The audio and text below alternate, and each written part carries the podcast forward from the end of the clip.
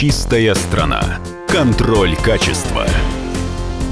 Добрый день, в эфире программа «Контроль качества», и сегодня она пройдет у нас в форме дискуссионной панели с темой «Выбор качественных продуктов питания в магазинах Москвы, возможно, обман потребителей и вред здоровью». Темой, которая будет ориентирована на пожилых людей. Поэтому сегодня у нас в гостях Ольга Николаевна Ткачева, главный гериатр Минздрава России, директор Российского геронтологического научно-клинического центра. Здравствуйте. Здравствуйте.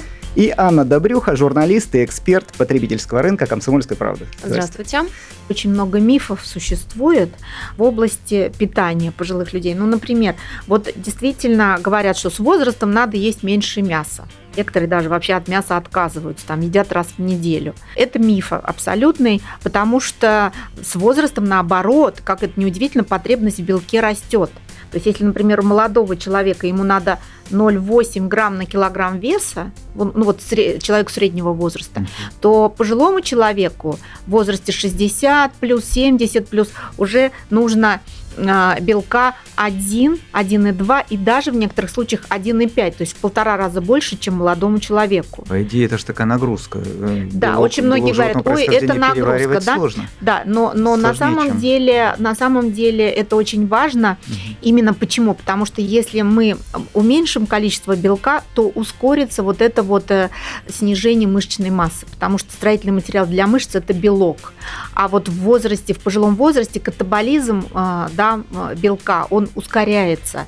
Поэтому мы должны восполнять количество белка. Ольга Николаевна, сейчас вот прошла новость только что буквально, да. что уже больше миллиарда человек отказались от мяса, ну вот в мире, да, угу. и как бы тенденция продолжается, и стартапов много, которые, э, значит, замена мясу из разных, из разных, из разных растительных, растительных ингредиентов, да.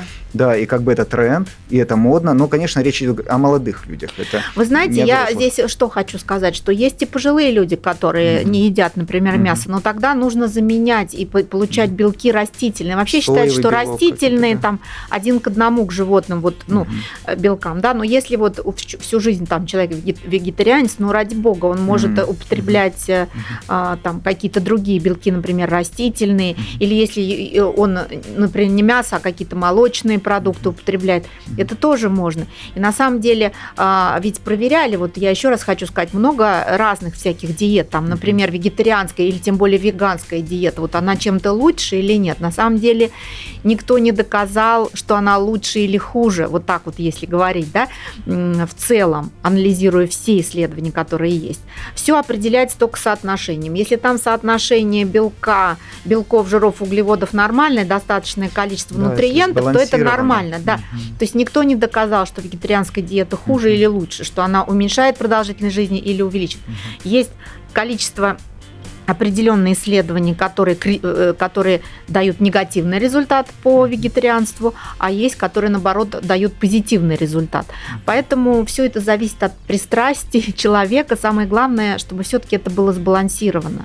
Ольга Николаевна, а можно ли сказать, что если человек привык питаться, то есть не надо менять во взрослом да. во, во взрослом э, возрасте уже резко менять привычки свои не, не надо.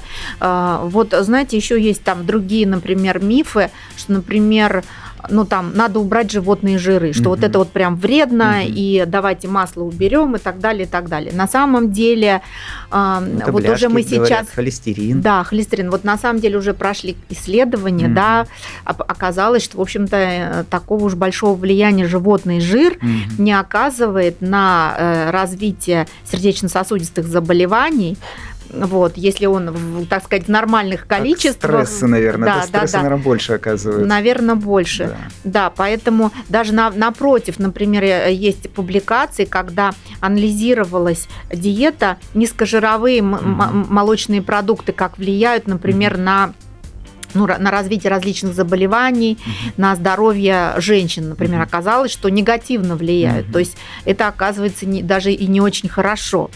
Да, поэтому животные жиры э, совсем неплохо для пожилых Николаевна, людей, тем да. более они калорийны, а им нужна достаточная калорийность. Вот вы сказали, а, белок какая должна быть норма для человека старшего возраста, а по жирам именно по норме у нас что есть, какие данные? Ну, там, там такого нет, вот э, просто в процентном отношении, да, в соотношении белки, жиры, углеводы, они такие же, вот как и у молодых людей. Угу. В принципе, там разницы нет абсолютно никакой. Вот, но еще есть один миф, э, это он даже не совсем миф, он, отча... он конечно, подтвержден исследованиями, но здесь надо тоже быть осторожным. Это вот о том, что ограничить соль. Угу. Вот ограничить соль и не досаливать. На самом деле так и есть. Чем больше человек употребляет соли, тем выше у него риск развития гипертонии, соответственно, инфарктов и инсультов. И поэтому, например, в рекомендациях по артериальной гипертонии врачи пишут, что надо употреблять не больше 5 грамм соли в день. А что такое 5 грамм соли в день? Да? Это вот чайная ложка. Угу. Чайная ложка, соответственно, включая хлеб, там суп, все тоже это соленое. Представляете, как это мало. А американская ассоциация угу. кардиологов вообще предлагает меньше двух э, целых трех десятых грамма в день вот употреблять. То есть это, это вот совсем, совсем, а, совсем, совсем почти бесцелевая диета. И это миф.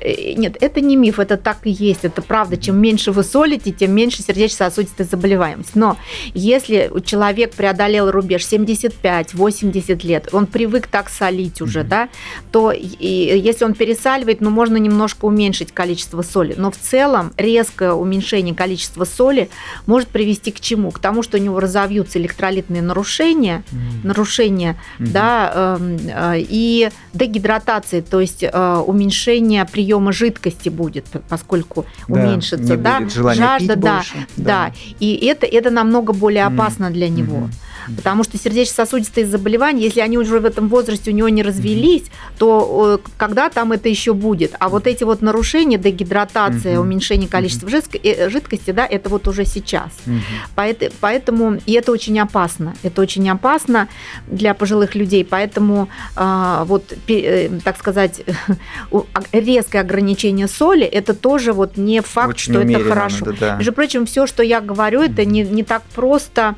а, потому Потому что, например, многие диетологи, они э, таких рекомендаций не дают. А вот эти рекомендации именно дают гериатры, угу. те, кто работают с пожилыми людьми. Угу. Да? Однозначно, что должно быть ограничено, это сахар. Угу. Вот сахар в любом возрасте это, это плохо. Mm-hmm. Ну, запретить, знаете, тоже, вот если прям вот там пожилому человеку вот прям хочется пирожное, да пусть он его съест. Ну как, конечно, концов, это же эндорфины, да? но вот он сидит да, и нет ни аппетита, ни желания правда, жить, и как-то да. все вокруг не, а не пирожное очень с какой-нибудь красивой розочкой, конечно, ну или пусть шоколадки съест, кусочек. Да, или... но, но надо понимать, что все-таки угу. э, сахар это, это, это действительно яд, вот угу. честное слово, потому что э, сахарный диабет, нарушение углеводного обмена – это путь к ускоренному старению, угу. это путь к инфаркту, к инсульту в любом возрасте, mm. что у детей, что у взрослых, что у пожилых людей. Поэтому вот абсолютно очевидно, что сахар, конечно, а, И нужно ограничивать. Искушение.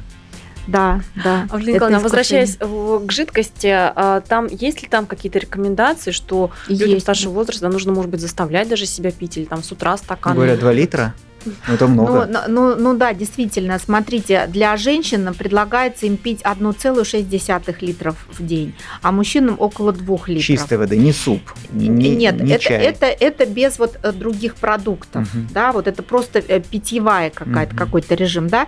Все, что там содержится во фруктах или там, например, в каких-то там блюдах, ну, если это суп, можно это и посчитать, да, тоже вот в, mm-hmm. в, в эту вот. Но все-таки везде же содержится немножко жидкости, да. Вот. Э, но вот такой тоже миф есть, что надо пить вот только чистую воду. Mm-hmm. На самом деле можно пить и морс, и кисель там и какие-то смузи, это все, это все можно, да, лишь бы только человек хотел пить. А, вот. Просто надо напоминать, вот особенно если в семье есть пожилой человек, который, может быть, требует ухода, немножко он потерял возможность жить самостоятельно, потому что просто ограничена его функциональность, надо не забывать, что все время должна стоять какая-то жидкость, чтобы он все время попивал, да, не забыть об этом. Особенно если, предположим, жарко или там какая-то физическая нагрузка есть, э, или, например, он принимает какие-то лекарства определенные, да, то есть тоже за этим надо следить за питьевым режимом. Вот. Но если, конечно, нет каких-то ограничений, потому что есть заболевания, которые ну, все-таки требуют такой, э, такого, может быть, какого-то ограничения приема жидкости и, и, по крайней мере, контроля. Там, например, сердечная недостаточность да, с развитием отеков. Здесь уже ну, будет идти контроль сколько человек выпил и сколько он выделил. Это уже под контролем врача происходит, да? Здесь другой а совсем. А если, если вот пожилой человек, ну, услышал нас, стал пить больше, например, стал пить несколько кружек воды в день, что сложно само по себе, у него же больше и вымывается, наверное, минералов, как-то из организма вводится. Не надо ли ему тогда восполнять это каким-то... Нет, ничего не вымывается, просто э, у него физиологическое количество жидкости, да. На самом деле, ну, многие так и пьют, ведь полтора... Вода из это, нас это не, не выводит так... полезные это вещества, нет? Мы нет, она, она не, не нет, ну, ну, если мы будем пить там по 5 литров и нет, будем принимать, например, много. Мочи... Это 10 стаканов, 2 литра. А вы растяните это на целый день. Вы учтите, что там, например, а, полтора стакана это будет там суп, например, да, угу. и там попил, но это потихоньку в течение дня ведь накапливается. Угу.